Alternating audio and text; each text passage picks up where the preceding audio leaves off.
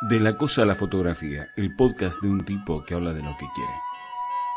La fotografía. Los significados y la acción. Sobre la percepción y el conocimiento, hablábamos con un grupo que se llevaba muy bien, hasta que las sugerencias esotéricas tomaron el control de la clase y de las ideas expuestas.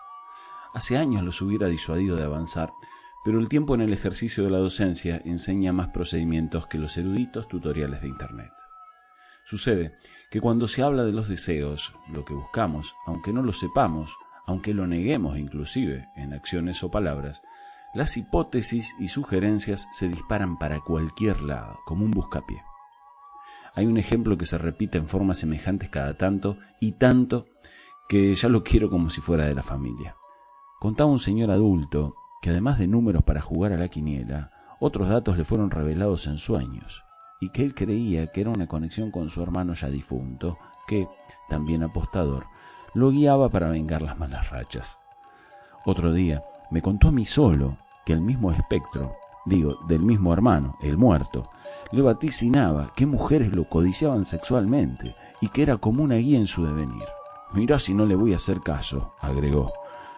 Decía este beneficiado señor que entregados al sueño, a la revelación que el sueño nos brinda y ante la responsabilidad de despertar o seguir durmiendo y soñando para poder comprender o para cumplir estos designios, habría que entrenarse en poder recordar lo verdaderamente importante.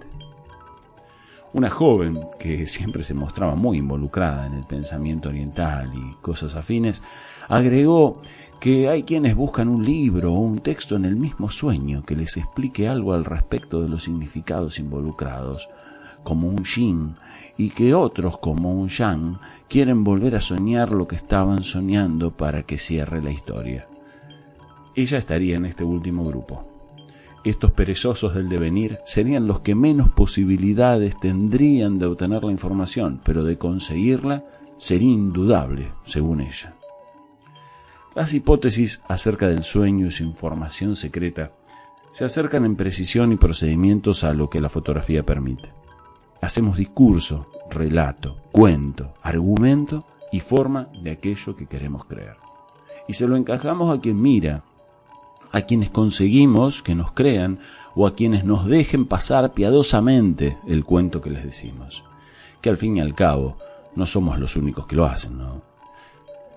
Están los que creen que sacar el pasto de las grietas de la vereda raspando en un cuchillo es una idea maravillosa. ¿Y qué les vas a decir? ¿Que el problema es la raíz? ¿Que cortar en superficie es garantizar su supervivencia? ¿Que aquello que hacían sus abuelos y padres es al pedo?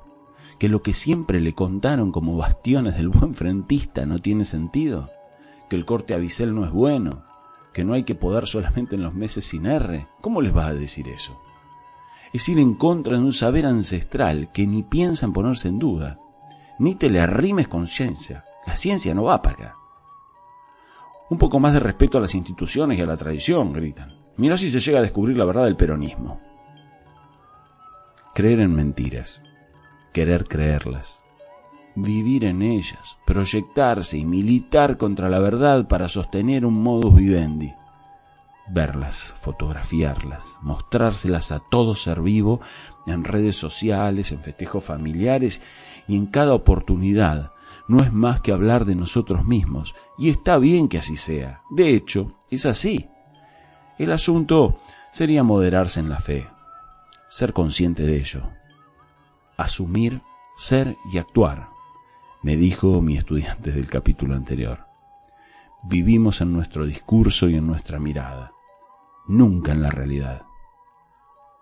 Y a propósito, ¿vos te despertás o seguís durmiendo? Los fragmentos musicales que acompañan a este podcast son del tema Pacific de Sami Abadi.